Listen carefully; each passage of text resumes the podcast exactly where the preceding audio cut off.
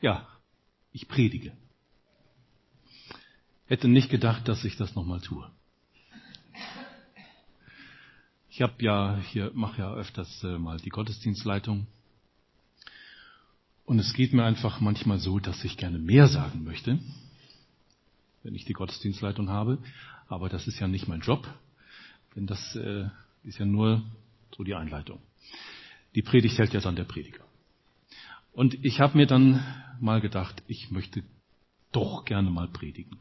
Einfach ein bisschen mehr Zeit zu haben und nicht nur so kurz. Dennoch habe ich es mir äh, ähm, in alter Gottesdienstleitermanier äh, jetzt mal so ausgedacht, dass ich drei kurze Predigten halte, ja, die unterbrochen werden von einem Song, einem Lied, das wir dann gemeinsam singen. Ähm, auf dem Plan steht, dass die drei Teile jeweils zehn Minuten dauern. Das bezweifle ich.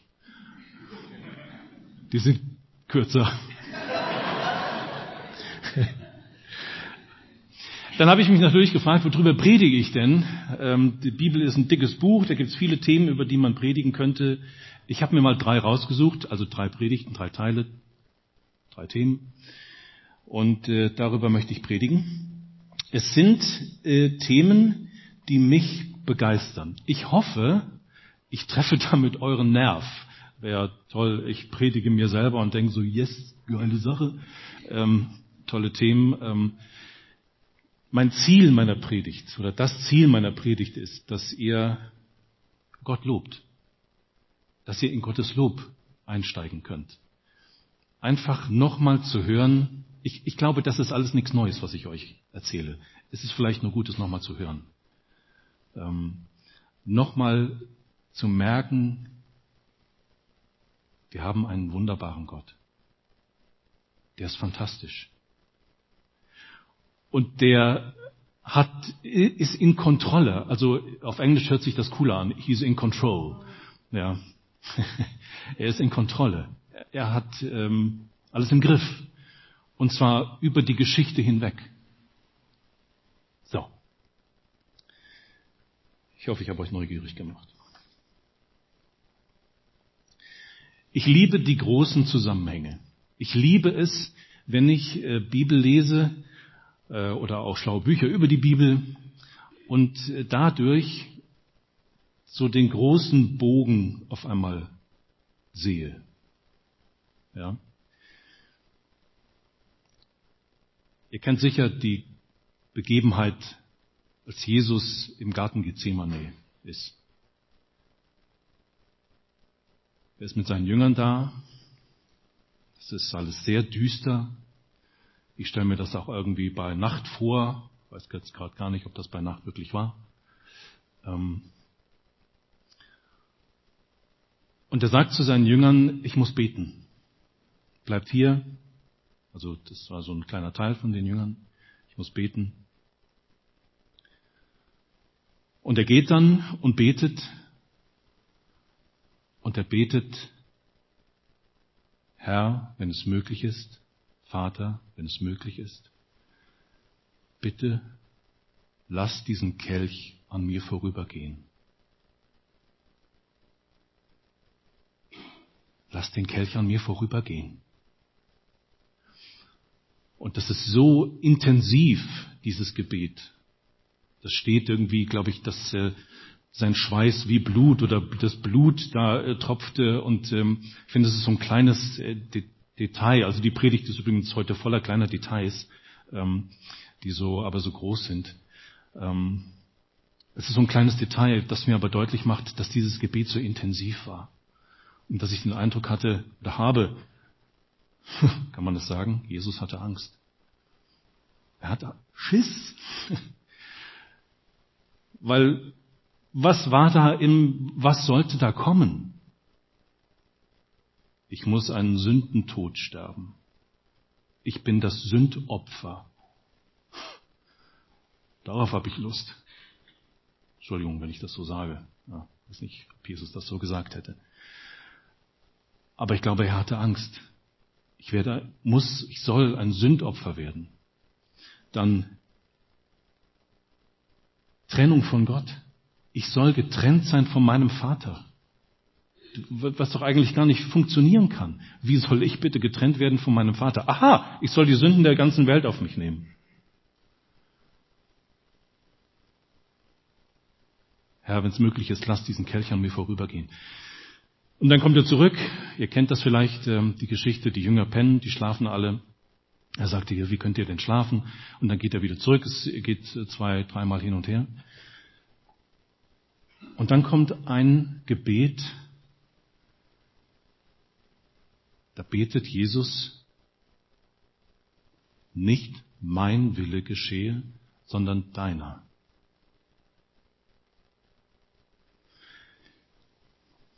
Habt ihr das schon gebetet? Hast du das schon gebetet? Nicht mein Wille geschehe, sondern deiner. Wie fühlt sich das an? Krass, oder? Also mir fällt das schwer.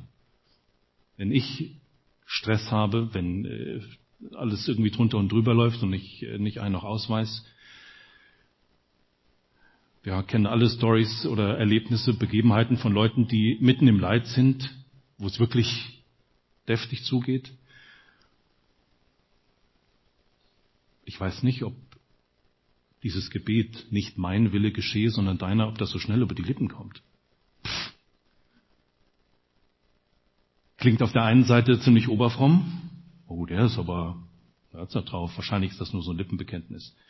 Auf der anderen Seite ist das aber auch ziemlich geistlich. Aber krass ist, dass Jesus zu diesem Punkt kommt. Erst dieser Kampf, nein, ich möchte nicht, lass diesen Kelch an mir vorübergehen und dann eben dieses Gebet, nicht mein Wille geschehe, sondern deiner. Nicht mein Wille geschehe, sondern deiner. Es hat eine Begebenheit gegeben in der Geschichte, wo dieser Satz ganz ähnlich gesagt wurde. Nicht laut, aber durch die Handlung offensichtlich aber der war ganz anders. Nicht was du willst soll geschehen, sondern was wir wollen. Wer? Eine Idee?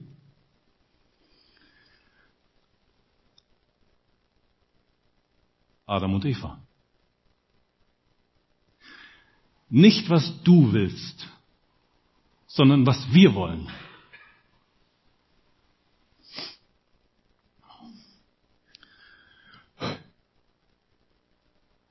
Ich finde das krass. Beim, wenn man Paulus liest, dann sieht man immer wieder mal dieses Ding von der erste Adam und der letzte Adam. Adam mit Eva, zweiter Adam, Jesus. Man liest von diesem Ding, von diesen großen Themen. Durch den ersten Adam kam die Sünde in die Welt und durch den letzten Adam, durch Jesus, Paulus sagt es immer so, erster und zweiter, letzter und so, kam die Vergebung. Der erste hat's verkackt und der zweite hat's gut gemacht, sehr gut. Warum ich das jetzt sage, ist, dieser, dieser Satz, das, was Jesus da sagt, das ist genau das Gegenteil von dem, was Adam damals gesagt hat. Adam hat gesagt, nicht was du willst, was ich will, soll geschehen. Und dieser Gedanke ist mir sehr bekannt. Nicht, was du willst, sondern was ich will. Was ich möchte, das tue ich. Was ich entscheide, das tue ich. Aber Jesus hat es uns vorgemacht, so wie es eigentlich sein sollte. Wie es auch damals schon sein sollte, zu Zeiten von Adam und Eva. Nicht, was wir wollen, sondern was du willst. Aber es hat nicht geklappt. Aber Jesus ist diesen Weg gegangen. Er hat gesagt, nicht was ich will, sondern was du willst, soll geschehen. Und das ist das Erste. Der erste Teil quasi. Die beiden anderen Teile, die gleich kommen, die beziehen sich auch darauf noch. Da war der erste Adam, der es nicht hingekriegt hat, der gesagt hat, nicht, nicht du, sondern ich. Und jetzt ist Jesus da, voller Vertrauen auf seinen Vater gesagt, nicht was ich will, sondern was du willst, soll geschehen. Also, Jesus hat gesagt, hat gebetet, nicht mein Wille geschehe, sondern deiner. Was war das Ergebnis?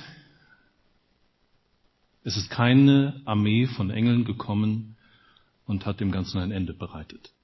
Das wäre ein Gleichnis gewesen. An anderer Stelle sagt Jesus das, weißt du nicht, ich glaube zu Petrus oder keine Ahnung, ähm, ich könnte jetzt eine Armee Engel, eine Legion oder Legionen von Engel ähm, herbeizitieren und die würden mir helfen.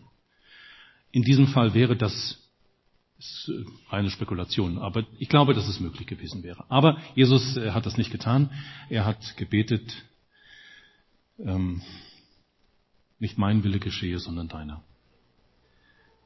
Wie es dann weiterging, äh, das, dem Gedenken und dessen gedenken wir immer an Karfreitag. Jesus ist dann verurteilt worden, er ist ähm, gekreuzigt worden, er ist gestorben am Kreuz.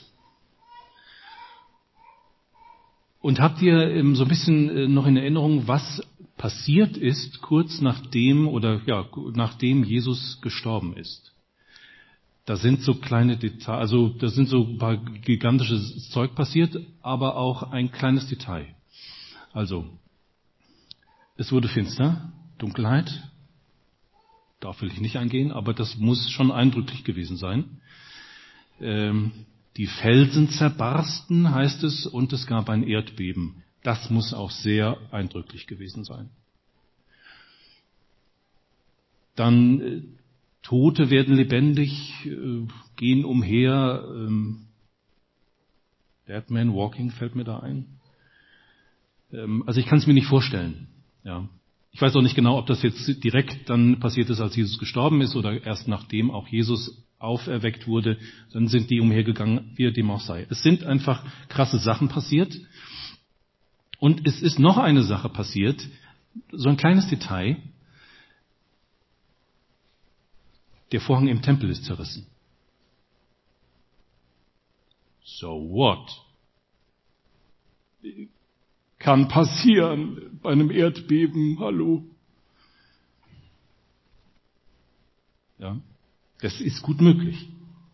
Jetzt ist natürlich nur wichtig zu wissen, was ist das denn überhaupt für ein Vorhang gewesen? Es gibt im ähm, es gibt jetzt eine kleine Exkursion äh, zum Thema äh, Tempel, äh, Heiligstes, Allerheiligstes, Tempel, äh, Vorhang und so. Ähm, Gott hat den Israeliten ganz am Anfang der Geschichte im Alten Testament denen quasi Baupläne gegeben für die Stiftshütte. Jetzt kommt das erste Foto weil die, diese Dinger so, ähm, diese Angaben so detailgetreu waren. Ja, kann man die auch heute noch nachbauen. Das äh, passiert alle naslang mal. Ähm, da, da hinten sieht man einen Bus. Ja, es ist jetzt kein Modell. Also es könnte ein Modell sein, aber ich glaube, es ist tatsächlich so aufgebaut worden. Also das ist die Stiftshütte. Äh, in diesem Zelt, da gab es das Heiligste und das Allerheiligste. Auch hier gibt es ein Foto. Ja. Und dort seht ihr, also der größere Teil, das ist das Heiligste. Und hinter diesem Vorhang, da ist das Allerheiligste. Ob das jetzt genauso ausgesehen hat wie auf dem Foto, ist jetzt erstmal egal. Ich will euch nur kurz erklären, was das mit diesem Vorhang auf sich hat und was das für eine Bedeutung hat, dass der auf einmal zerreißt. weil hinter dem Vorhang, also im Allerheiligsten, steht das. Ob das jetzt auch so ausgesehen hat, keine Ahnung. Ähm, das ist auch nur eine Nachbildung. Diesen, diese Kiste, in dieser Kiste lagen die Bundes, war die Bundeslade verstaut das mit diesen Engeln, dass die sich äh, gegenüberstehen und äh, die Spitzen der Flügel sich berühren, das war auch so angegeben im Alten Testament. Das sollte so gemacht werden. Wie kunstvoll das jetzt ausgearbeitet wurde, das Teil gibt's nicht mehr. Äh, gibt's vielleicht noch, aber man hat es bisher nicht gefunden. So sah das aus, was im Allerheiligsten war. Und nun war das so im Alten Testament, Gott hatte das auch so angeordnet, gab es den großen Versöhnungstag, und in diesem großen, beim großen Versöhnungstag, also dieser Tempel, das war ja sowieso so eine große Opfergeschichte. Das war ja so, dass die Israeliten, dass jeder Einzelne gesagt bekommen hat, also wenn du dies und jenes äh, verbrochen hast, äh, dann musst du eine Taube schlachten und wenn du das gemacht hast, dann gibt's ein Böcklein und wenn du dies gemacht hast, ein Schaf und ein Rind, eine Ziege, was auch immer. Es war ein großes Schlachten, äh, damals im Alten Testament und vermutlich auch im Neuen Testament noch. Und einmal im Jahr, einmal im Jahr durfte der Hohepriester in das Allerheiligste.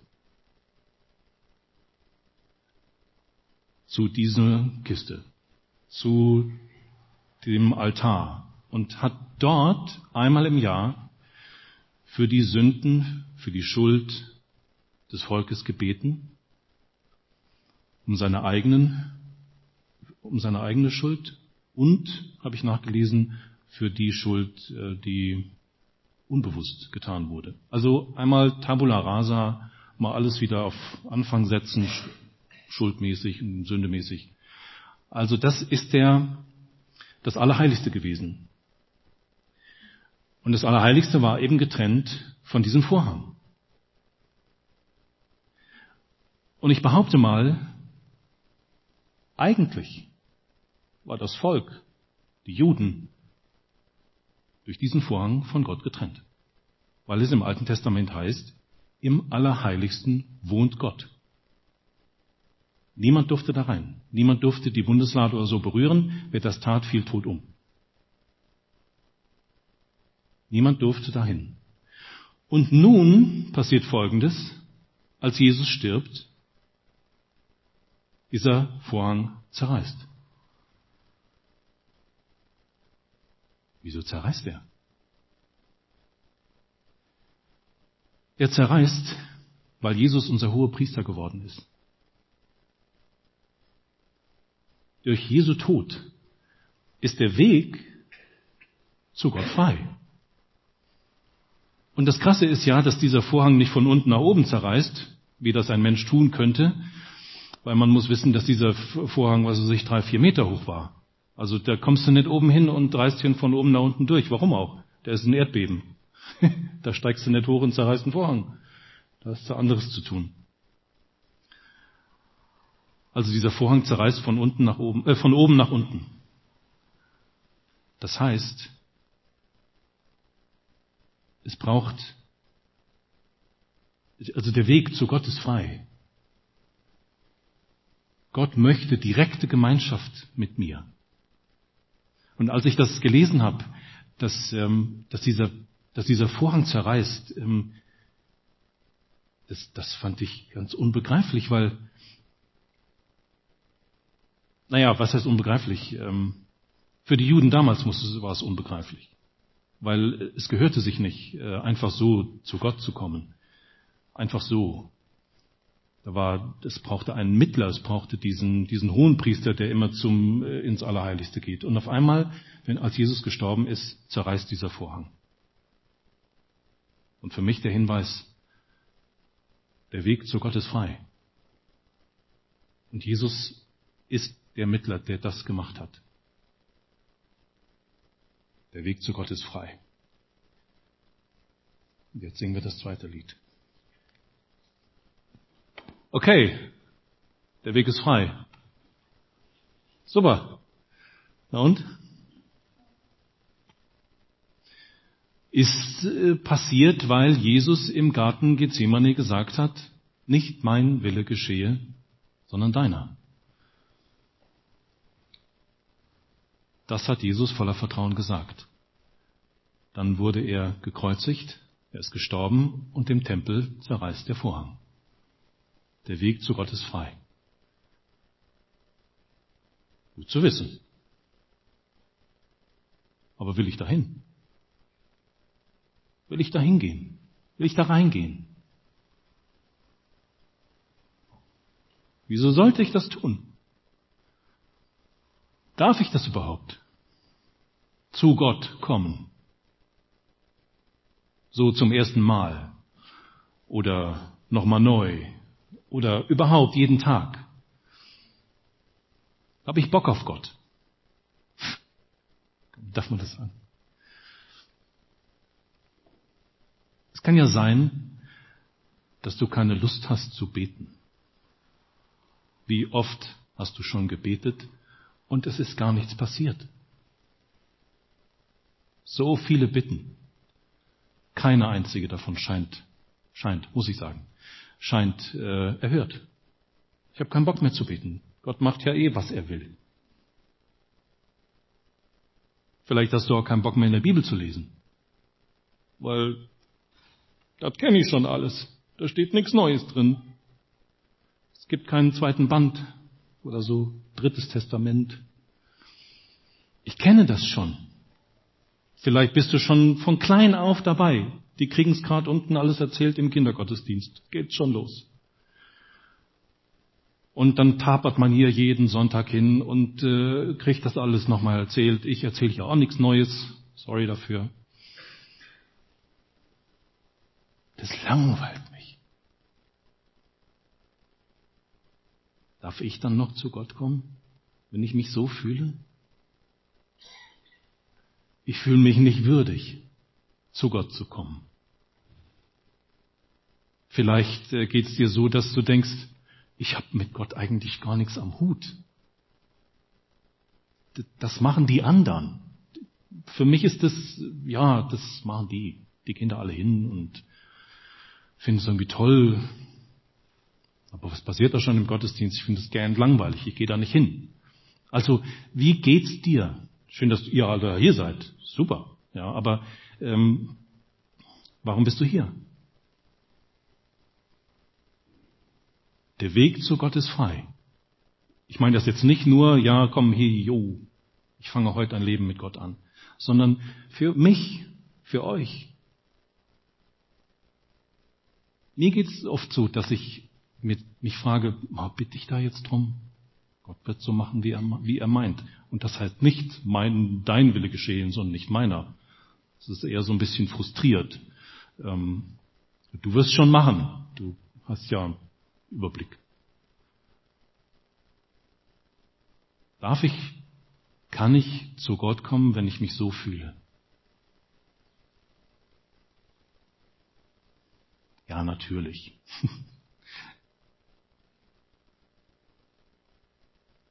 kennt ihr die Geschichten, äh, kennt ihr ja eh alle, aber doofe Frage. Ähm, aber ist euch aufgefallen, dass Gott immer das Kleine erwähnt? Das Winzige. Das Volk Israel, heißt es im Alten Testament, war das kleinste von allen. Das wollte Gott. Das. Ein Schaf vor 99. Also die 99 waren safe, mehr oder weniger. Aber das eine, das war ihm wichtig. Eins. Ganz winzig. David vor seinen ganzen Brüdern. Was habe ich noch aufgeschrieben? Ähm, ja, auch David vor Goliath. Also äh, Gott hätte ja sagen können, hey Goliath, du bist mein Mann. Du machst ja alle platt. Das sieht man ja schon. Wie so ein Superhero. Nee, es sollte David sein. Ah, genau. Elia vor den Baalspriestern. Also das war nur der eine, ja, der sich äh, vor allem zum Deppen gemacht hat, äh, mal kurz gesagt. Ähm, die waren alle so überzeugt, das äh, klappt hier. Und Gott hätte sich ja auch die anderen aussuchen können und hat aber den Elia genommen. Und dann äh, Jesus selbst.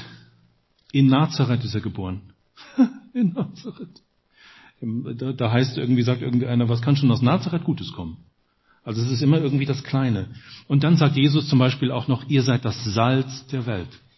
Das Salz. Ein einzelnes Sandkorn ist so mini. Was soll das denn ausrichten? Ihr seid das Licht der Welt. Klar, es gibt Flutlicht heute. Aber damals war das nur eine Kerze. Oder vielleicht ein, ein Feuer, klar. Aber ich glaube, als Jesus ähm, das mit dem Licht gesagt hat, hat er nur ein kleines Licht gehabt. Es folgt ja darauf noch, ihr sollt es nicht unter einen Eimer stellen. Ja. Also das, was Gott gebraucht, was Jesus dann gebraucht, ist, ist immer was Kleines. Und ähm, mir fällt Zachäus ein.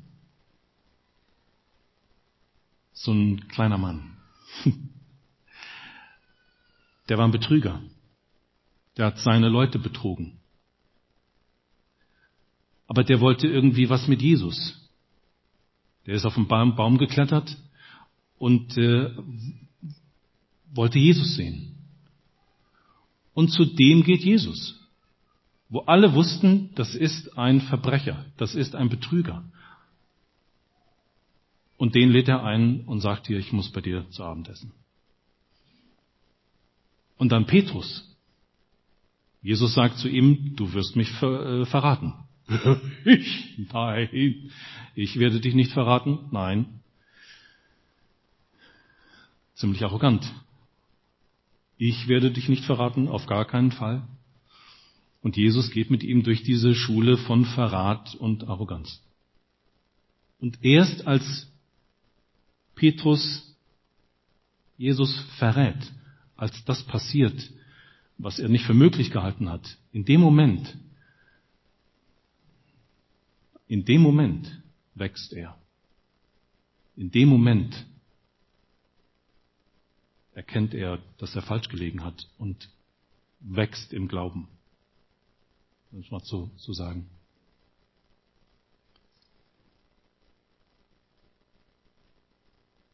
Jesus äh, vergleicht oft unseren Glauben mit dem Senfkorn.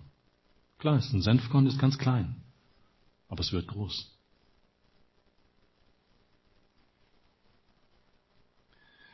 Was ich sagen will, ist, dass geistliches Wachstum inmitten unserer Probleme entsteht. Wir müssen nicht erst irgendwie, wer weiß, wie toll sein, um zu Gott zu kommen, sondern mitten in unseren Zweifeln, mitten in unseren Unsicherheiten, mittendrin in unserer ja, Scheiße, kann ich zu Gott kommen. Ich muss mich nicht erst sauber machen. Das wäre ja fast so, als würde man, wenn man jetzt eine Putzfrau hätte ähm, und weiß, die kommt morgen, mache ich erstmal das ganze Haus sauber, damit die nicht so meinen ganzen Dreck sieht. Was für ein Quatsch. Die ist ja dafür da, dass sie sauber macht. Ja? Und ich darf zu Jesus kommen mit all meinem Dreck. Genau da, wenn ich mich unwürdig fühle, da kann ich zu Gott kommen.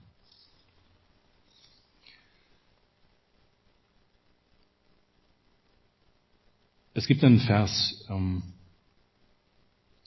der, der steht im Hebräerbrief. Muss ich den aber ablesen, den weiß ich nicht auswendig. Moment. Dann sage ich nämlich hier noch falsch.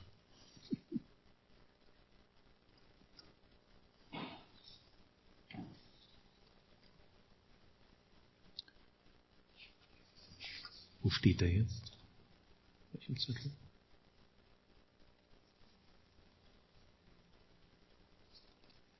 Na egal, kriegen wir so hin, glaube ich. Ich darf mit Zuversicht zum Thron, zum Thron der Gnade kommen, wenn ich Hilfe, zu, wenn ich Hilfe nötig habe. Darf mit Zuversicht kommen zum Thron der Gnade, freimütig, heißt es noch bei, im Hebräerbrief, freimütig, also mit Zuversicht, ganz äh, voller Vertrauen darf ich hinzutreten zum Thron der Gnade, wenn ich Hilfe nötig habe. Also wann kann ich zum Thron der Gnade kommen, zu Gott selbst? Wenn ich Hilfe nötig habe und nicht, äh, wenn ich keine mehr nötig habe, sagt dieser Vers. Und jetzt kommt der Clou zum Thron der Gnade. Und wisst ihr, was der Thron der Gnade ist? Ihr habt ihn schon gesehen heute. Kann ich das dritte Bild nochmal sehen? Das ist der Thron der Gnade. Ich habe vorhin absichtlich nur gesagt, dieser Kasten, damit ich das nicht schon verrate. Ähm, da waren die, äh, die Bundeslade drin und das ist tatsächlich der Thron der Gnade. Also Jesus hat am Anfang gesagt, hat gesagt, mein Wille geschehe, nicht mein Wille geschehe, sondern deiner. Er ist in den Tod gegangen, er ist für uns gestorben. Als er gestorben ist, ist der Vorhang von oben nach unten zerrissen und der Zugang zum Thron der Gnade ist frei. Ja? Und jetzt heißt es im Hebräerbrief, wir dürfen hinzutreten, freimütig zum Thron der Gnade, also zu Gott selber, wenn wir Hilfe nötig haben. Also er sehnt sich im Grunde danach, wenn wir uns nicht imstande fühlen, irgendwie was Gutes zu haben, vorzuweisen, dass wir genau dann zu ihm kommen können. Ja, auch wenn wir keinen Bock haben auf Gott, können wir trotzdem zu ihm kommen. Und äh, das möchte ich sagen. Und ich schließe mit dem Vers, den ich als Thema angegeben habe. Meine Gnade ist alles, was du brauchst. Meine Gnade. Gnadenthron. Meine Gnade ist alles, was du brauchst. Denn meine Kraft kommt gerade in der Schwachheit zur vollen Auswirkung. Gerade dann, wenn wir schwach sind. Wenn wir uns nicht würdig fühlen, zu Gott zu kommen, wenn wir den Eindruck haben, der kennt mich gar nicht, ich kenne den nicht, wer ist Gott überhaupt? Wenn ich ähm, gelogen habe, wenn ich betrogen habe, wenn ich äh, im Internet gesurft habe, mir unschöne Seiten angeschaut habe, wenn ich ähm, äh, nicht in den Gottesdienst gegangen bin, weil da äh, predigt heute der Daniel, den will ich, kann ich nicht hören, oder andere, ähm, die will ich alle nicht sehen. Wenn, wenn es mir so geht, dann darf ich dennoch und gerade dann zu Gott kommen. Vor seinen Gnadenthron. Da sitzt die Gnade sozusagen. Was kann uns Besseres? Das, was kann, das kann ja nicht besser werden. So. Und jetzt lade ich euch ein, wenn hier irgendeiner ist, der sagt, ich möchte neu zu diesem Thron der Gnade kommen. Ich war da schon lange nicht mehr. Dann kann er jetzt gleich, wir singen gleich noch ein Lied, kann er nach vorne kommen. Es sind Mitarbeiter in der Gemeinde da, die beten gerne mit dir. Ähm, wenn du sagst, ich war noch nie am Thron der Gnade, sag dir, da ist noch ein Platz frei, komm hin. Das sind Leute hier vorne, die mit dir beten. Amen.